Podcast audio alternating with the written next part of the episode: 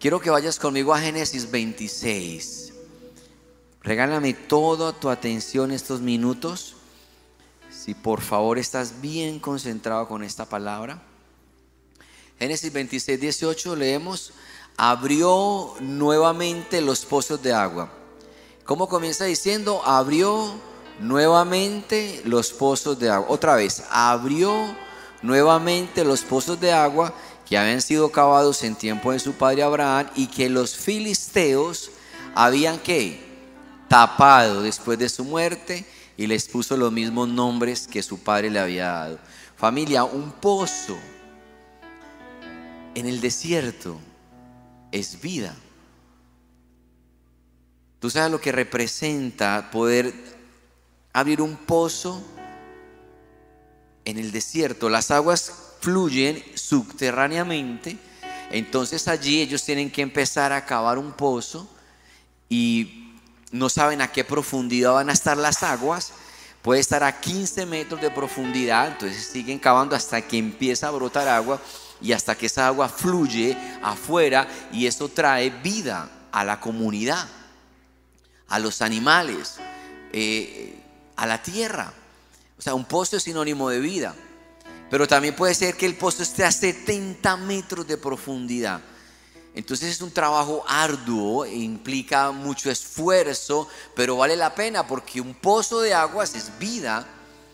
Y estamos viendo acá que Isaac abrió nuevamente los pozos que su padre había abierto. O sea, los pozos habían estado funcionando, pero los habían tapado. Esos pozos de agua volvió y los abrió Isaac. Hay pozos espirituales que han estado tapados, pero que hay que abrirlos nuevamente. Te doy un ejemplo. En esta casa fluye un pozo de sanidad. Entonces fue difícil abrirlo, sí, pero ya está fluyendo un pozo de sanidad. Pero también en esta casa hay un pozo de liberación fluyendo donde salen aguas de liberación. Ayer vi una señora que llevaba más de 10 años con adicciones a varias drogas alucinógenas.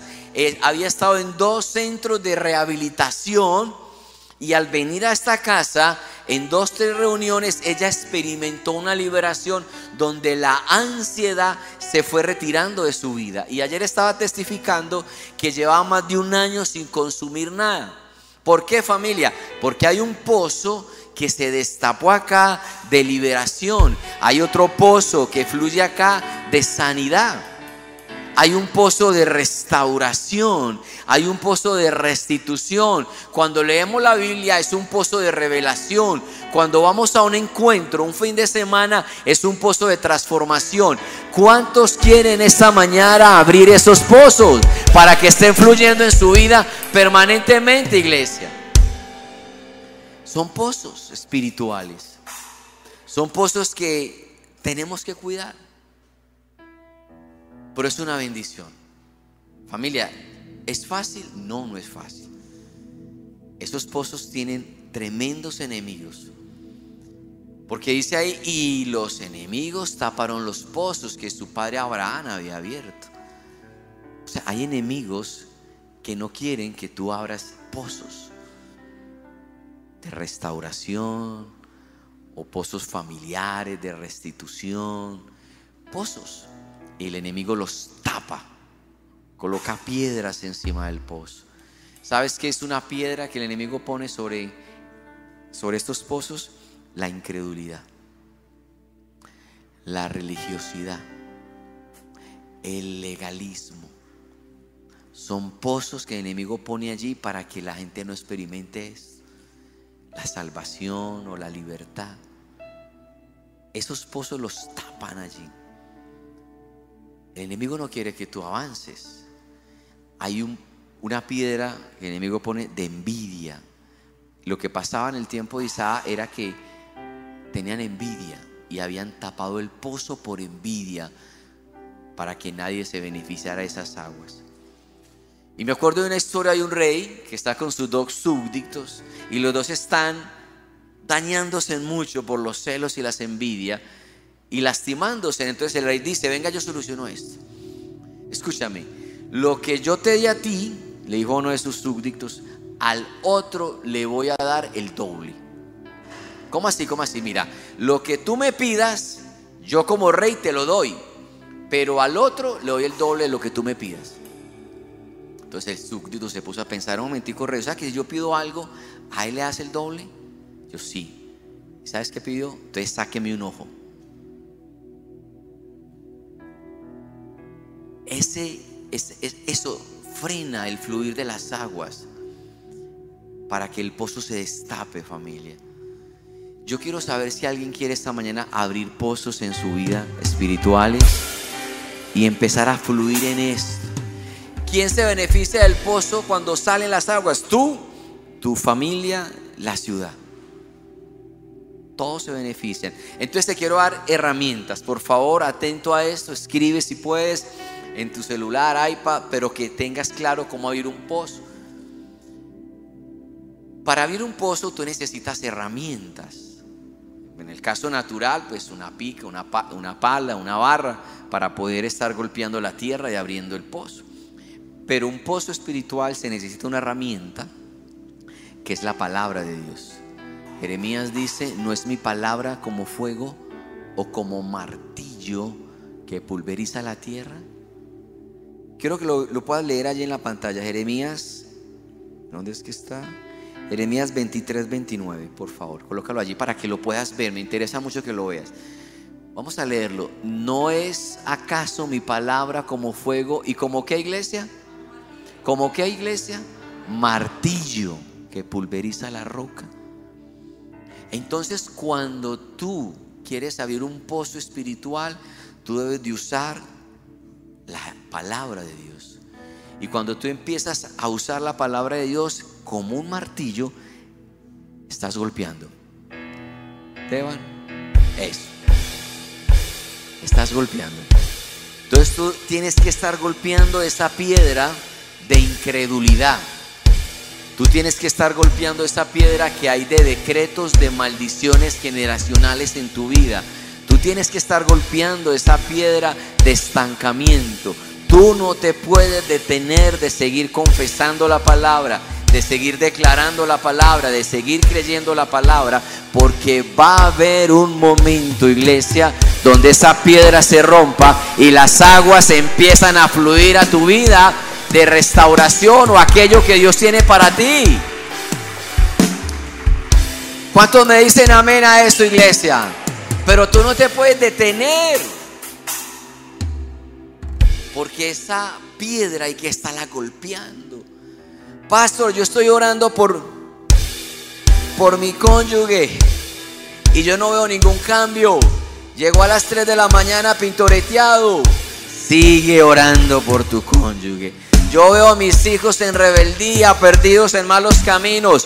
Sigue orando por tu familia, porque va a haber un momento donde ellos van a entender, el velo va a ser quitado y la revelación de la salvación va a llegar a ellos y van a servirle al Señor. Tú y tu casa le va a servir al Señor, pero alguien tiene que estar golpeando la piedra. No te puedes rendir. Porque si tú estás acá, allí, es porque Dios dijo, tú eres el que vas a hacer eso. Si no, lo hubiera dicho a otro. Eres tú, al que Dios llamó. No es mi palabra como martillo que golpea la piedra. ¿Y sabes qué dice también en Hebreos? Es mi palabra como una espada de dos filos que corta, penetra hasta las coyunturas. O sea, es tremendo lo que la palabra hace.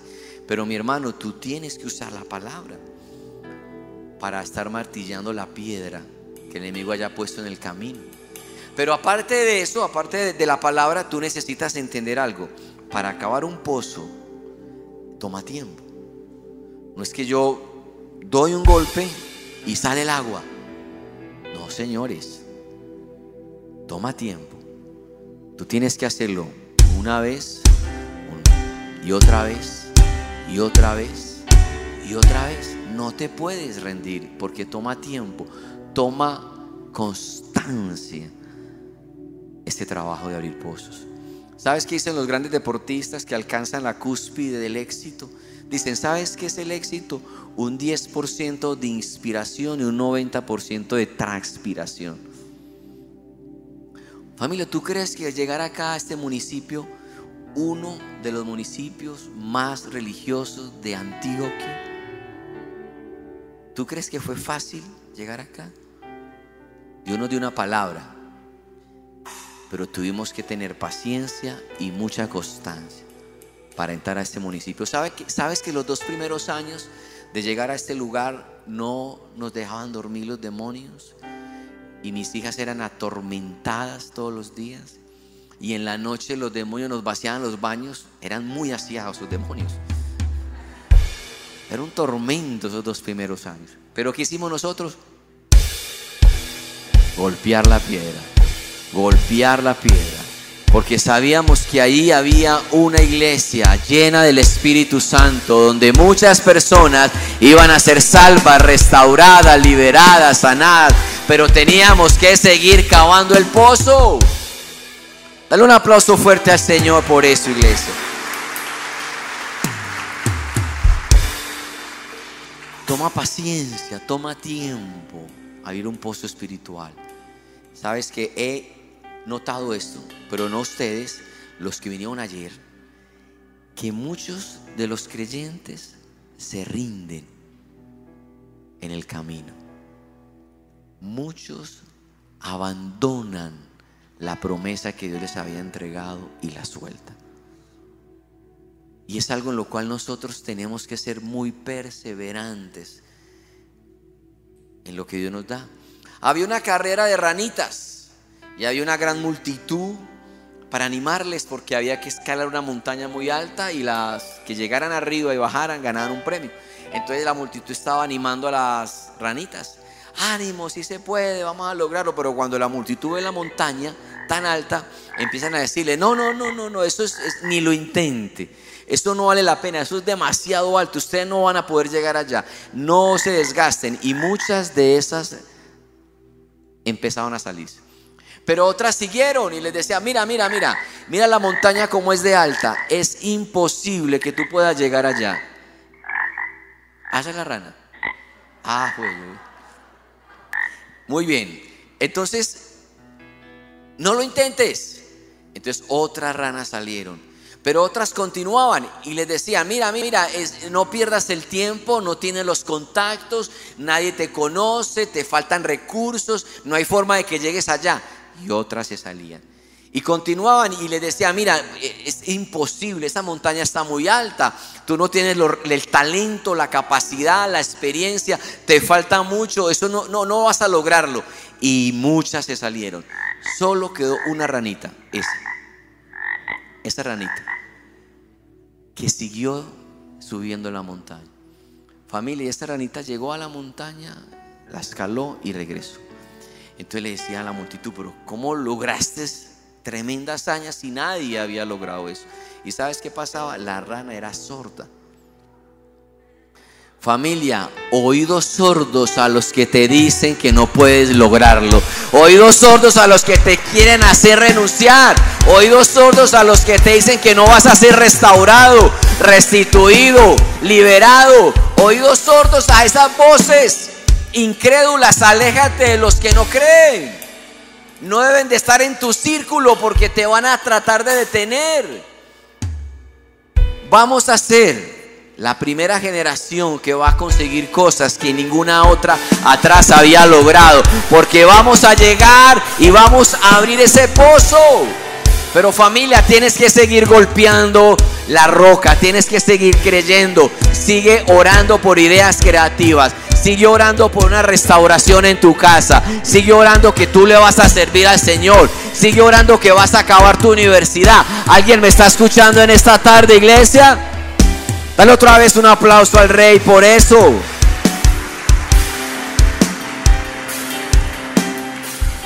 Pero no es fácil.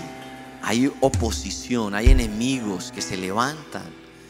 Sabes, en Génesis 26, 19 dice, cierta vez cuando los siervos de Isaac estaban cavando en el valle, encontraron un manantial, agua, ríos de vida. Pero los pastores de Gerar discutieron acaloradamente con los pastores de Isaac, alegando que el agua era de ellos. Por eso Isaac llamó ese pozo. ¿Cómo lo llamó? Pleito. Porque habían peleado con él. Después sus siervos cavaron otro pozo, por el cual también se pelearon. Por eso Isaac lo llamó enemistad. Entonces Isaac se fue allí y cavó otro pozo.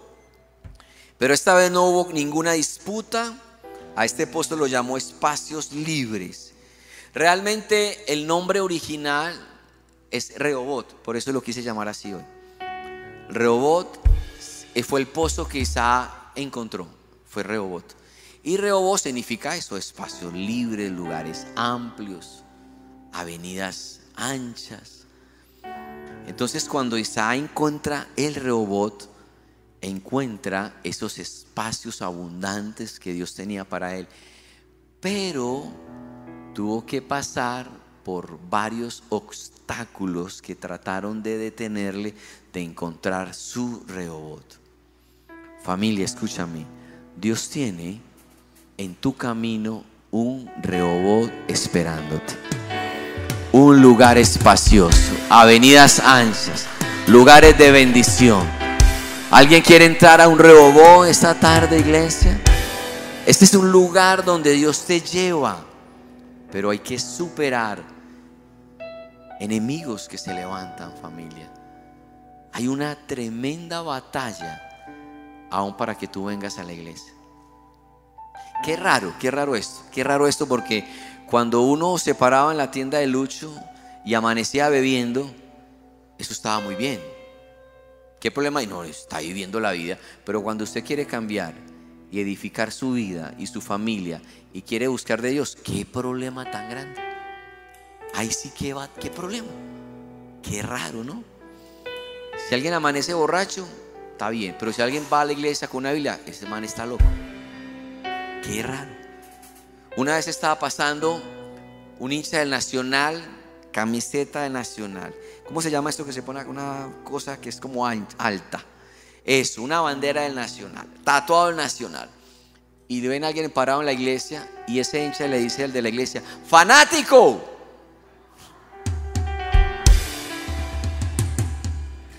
¿Cómo te parece? Qué raro, ¿no? Porque abrir un pozo vas a tener oposición. Se va a levantar enemigos que no quieren que tú sigas cavando ese pozo. Uno de ellos, uno de ellos es la calumnia. La calumnia se levanta cuando alguien está abriendo un rehobot. Empiezan a juzgarte, a criticarte, a señalarte, porque tú eres distinto, porque tú eres diferente, porque tú estás buscando algo de Dios en tu vida. Y entonces empieza una calumnia, una crítica, un juicio, todo el tiempo contra ti. Fue el maestro, el, líder donde el maestro, maestro, ¿qué hago? Porque estoy arrepentido, le dañé la fama a esta persona, lo calumnié, lo critiqué, lo juzgué, acabé con su reputación, ¿qué voy a hacer? Y el maestro le dice, consíguese un costal y lo llena de plumas. Y cuando tenga el costal lleno de plumas, se va para el parque y tira el costal hacia arriba y que Dios esté contigo. Entonces el líder va a conseguir un costal, lo llena de plumas, va al parque, lo lanza hacia arriba y regresa súper tranquilo porque había logrado hacer y se sentía en paz porque había quitado ese peso de encima. Y va donde su maestro, le dice, maestro, ya hice lo que me dijiste, muchas gracias por el consejo. Y el maestro le dice, no, un momentico, esta es la mitad. Ahora vaya al parque y recoja todas las plumas que tiró. Y eso es imposible. Claro, porque la calumnia que tú pusiste en la boca de este, este la puso en la boca de este y este la puso en la boca de este. Trata de recoger eso. Pídele perdón a esa persona y restaura su imagen con los que hablaste mal de él. Tremenda oposición vamos a recibir cuando estamos tratando de abrir un pozo de Pero escúchame, escúchame, copia esto para que lo pongas en Instagram. Toda bendición va a traer una oposición. Toda bendición va a traer una oposición, pero vale la pena el esfuerzo porque ahí van a salir las aguas. Familia, toda bendición trae una oposición. También algo que quiero como anunciarte, cuando tú estás viniendo y aparentemente todo está estable en tu vida, de repente todo se voltea. ¿Por qué? Porque Él sabe que si tú sigues avanzando vas a encontrar tu rehobot. Y entonces Él está tratando de descuadrarte en tu vida para que no sigas cavando el pozo. Y entonces yo estaba así y se me revolcó toda la vida, claro, porque él sabe que lo que viene adelante es un lugar espacioso, son avenidas anchas, es un lugar de bendición, algo que ya Dios preparó para ti y él está tratando de detenerte, pero tú vas a seguir avanzando, vas a seguir golpeando la piedra hasta que las aguas empiecen a fluir, hasta que esto empiece a fluir en tu vida. Pero tú tienes que entender que toda bendición va a traer una oposición. Forma parte de la vida. Pero escúchame esto, escúchame, escúchame. Pero cuando tú sacas las aguas del pozo, o sea, o cuando las aguas ya empiezan a fluir en tu vida, ahí es fácil. ¿Tú sabes cuánto nos costó a nosotros cavar el pozo de sanidad? Nos costó trabajo oración, ayuno, para que Dios nos entregara un pozo de sanidad, golpeando la piedra, orando con la palabra de Dios, Señor, danos un pozo de sanidad para esta ciudad, orando. Pero cuando las aguas empezaron a fluir, ya fue fácil. Nuestro liderazgo, para ellos es fácil orar por enfermos. Pero a nosotros nos costó. Pero cuando ya fluyen las aguas, para el resto es fácil. Familia, llegó, bueno, una cantidad de milagros y sanidades que tratamos de registrar, pero no fuimos capaces porque eran demasiados. Pero para recordarte, el pozo de sanidad, un señor llegó con Parkinson, una enfermedad incurable, con temblor en sus manos, medicado, tenía medicina, y con venir al pozo de sanidad, a esta casa, en esa reunión y en esa administración se le fue el Parkinson. Completamente sano, volvió a casa cuando había entrado enfermo. Y es lo que vemos, el pozo de sanidad fluyendo y ya es fácil para muchos entrar en ese río de bendición. ¿Tú quieres cavar ese pozo, familia? ¿Tú quieres ser la persona usada por Dios para que tu generación pueda beber de esas aguas? Tiene que haber uno uno que pague el precio, uno que golpee la piedra, hasta que las aguas fluyan. Porque cuando ya empiezan las aguas a fluir, ya va a ser fácil. Porque ¿qué significa Rehoboth? Lugares espaciosos, avenidas anchas. ¿Tú sabes que la banda de SOS lleva haciendo música años? ¿Qué están haciendo todos los años anteriores? Golpeando la piedra golpeando la piedra. Pero ¿qué pasó este año? Aguas empezaron a fluir de ese pozo que ellos ya estaban golpeando hace años. Fueron firmados con Codiscos para que hicieran música en esta empresa pero ellos ya están haciendo música propia que antes no era tan fácil, pero ya es fácil porque ya las aguas empezaron a fluir en ellos. Y Dios les dio una palabra profética a la banda SOS que todas las iglesias de Colombia traen música de Australia y de Estados Unidos y la traducen acá, pero lo que va a pasar cuando el río empieza a fluir es que la música de acá va a ser traducida en Australia y en Estados Unidos porque el río de Dios ya empezó a, fluir, hay un rehobot para la música de la banda, porque la cosa es empezar a golpear hasta que lleguen las aguas. Familia, ¿sí me están entendiendo? Hay un rehobó en tu camino. Hay un rehobó esperándote, pero hay una oposición tratando de detenerte. La bendición trae oposición hasta que encuentres a Rehobot. Gamalio en verso sin hacer esfuerzo. Tú tienes que seguir golpeando la piedra. Tú sabes que en casa tenemos un alcalde cristiano. Es el alcalde cristiano de toda Antioquia, no hay otro. ¿Qué pasó familia? Escúcheme, escúcheme. Que Santi y Paulina abrieron un pozo. Ese pozo ya se abrió. Como el senador abrió un pozo en el Senado. Fácil, no es fácil, pero ya lo abrió. ¿Qué indica eso? Que de ahí en adelante, y prepárate porque en esta casa vamos a empezar a seguir viendo concejales, senadores, gobernantes, presidentes. Aquí va a empezar a fluir ese pozo de gobierno porque necesitamos hombres y mujeres llenas del Espíritu Santo en esos lugares de autoridad. Pero alguien tiene que abrir el pozo. Alguien tiene que hacerlo. Alguien tiene que abrir ese pozo, Rehobot, para que nuestra generación, nuestra familia, beba de esas aguas. Y esa persona eres tú. Tú tienes que seguir golpeando el pozo de restitución. Tú tienes que seguir creyendo que Dios te va a dar esa idea creativa y que tú te vas a convertir en un soporte de bendición para tu casa. Tú tienes que creer que Dios te llamó para ser cabeza, para estar encima y no abajo. Que Dios te llamó como cabeza y no como cola. Que Dios te puso a ti para que abras ese pozo Rehobot. ¿Cuántos me dicen amén a eso, iglesia? Dale un aplauso al Señor. Ponte sobre tus pies, por favor. Quiero decirte que la oposición forma parte del proceso de abrir ese Rehobot. Es algo que vamos a experimentar. Tú sabes que abrimos un pozo ahorita este mes. Escúchame, escúchame. Acabamos de abrir un pozo nuevo. Pastor, entonces que ustedes son muy tesos y esta iglesia es la mejor. No, no, no, no es eso. No te equivoques. Ni somos unos tesos, ni somos una iglesia mejor que ninguna otra. Simplemente que hemos destapado los pozos que alguien nos había cerrado en el pasado, los volvimos a abrir. Y eso lo puede hacer cualquiera. Claro, pero tiene un costo, tiene un precio, tiene que haber disciplina, tiene que haber constancia, pero cualquiera lo puede hacer. No es que seamos mejores, simplemente entendimos esta realidad de abrir pozos. Acabamos de abrir un pozo nuevo este mes. ¿Sabes cuál es? El pozo de escribir libros. Eso que acaba de hacer mi esposa es que ya abrió un pozo.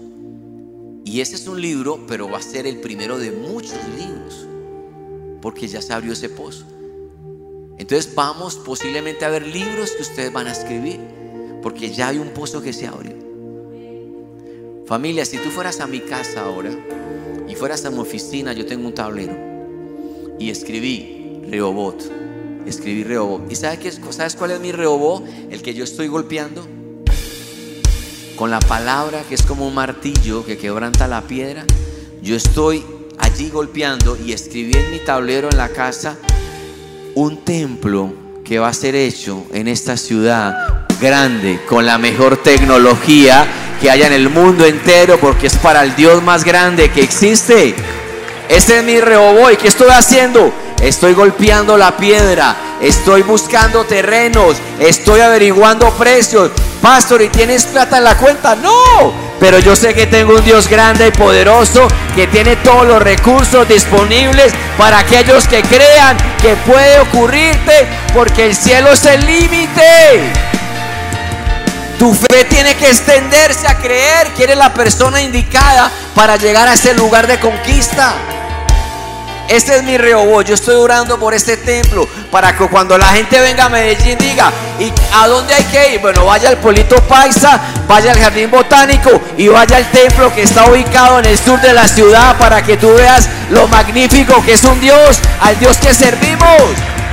Va a quedar incluido entre la guía turística de Medellín. ¿Sabes por qué? Porque yo quiero dejar un legado a esta ciudad, así como yo recibí un mal legado de alguien que marcó nuestra ciudad con droga y violencia, pues yo quiero dejar un legado de un Dios vivo, real y poderoso que sana, que libera, que salva y que transforma. Ese es mi Rehoboth. Yo quiero dejar ese legado a mi ciudad. Y si fueras y miraras mi cartelera que copié allí, copié templo, pero también escribí estudio de grabación, porque también quiero hacer una película. Yo sé que hay sí como, ¿qué? Es que esa es la cosa. Tenemos un Dios grande, el punto es que tú lo puedas creer también. Yo quisiera hacer una película, una de varias películas, Así como cuentan tantas barrabasadas en esas películas, pues yo quiero que ahí se cuente las maravillas, los milagros, la salvación, la restauración de un Dios vivo que sigue estando vigente hoy en el siglo XXI. Películas con principios, con valores que edifiquen, que los puedan ver los niños y los ancianos y lo puedan ver completa. Bien hecha, con mejores directores, con buenos actores. Pues yo lo quiero hacer. Familia, ¿cuál es tu Rehobot? ¿Y cuáles son las voces que te están diciendo no vas a llegar? Te falta mucho, no tienes lo necesario. Tú tienes que hacer oídos sordos a esas voces y seguir golpeando la roca. Seguir golpeando la roca. Porque va a haber oposición. Así que allí donde está, cierra tus ojos, dile Señor, yo sé que hay un rehobot de salvación para mi casa, de restauración económica, de sanidad. Hay un Rehobot, lugares espaciosos, Avenida Sánchez.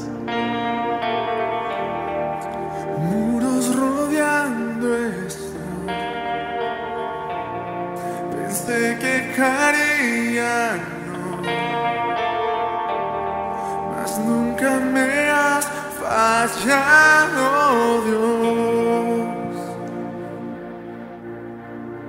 Oh, la espera termina.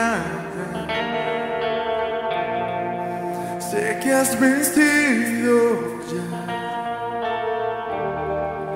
Nunca me has fallado, Dios.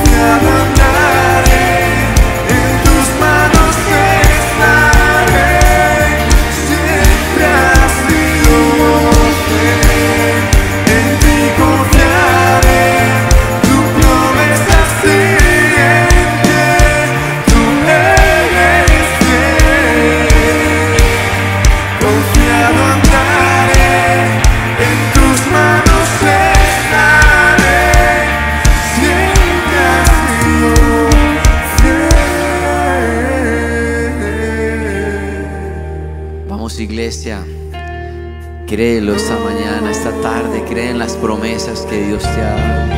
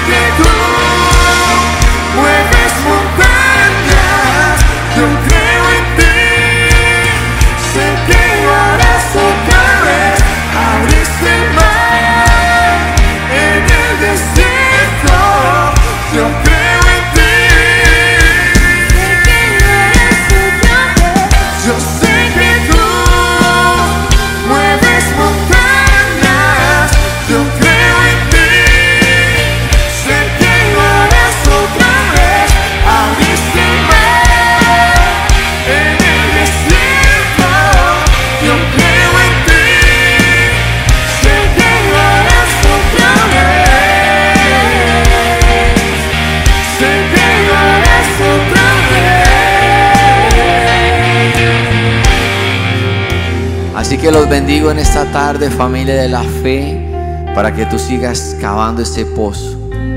Fue a ti a quien Dios llamó para esta misión y tienes todo lo necesario para que puedas ver ese rehobo en tu vida.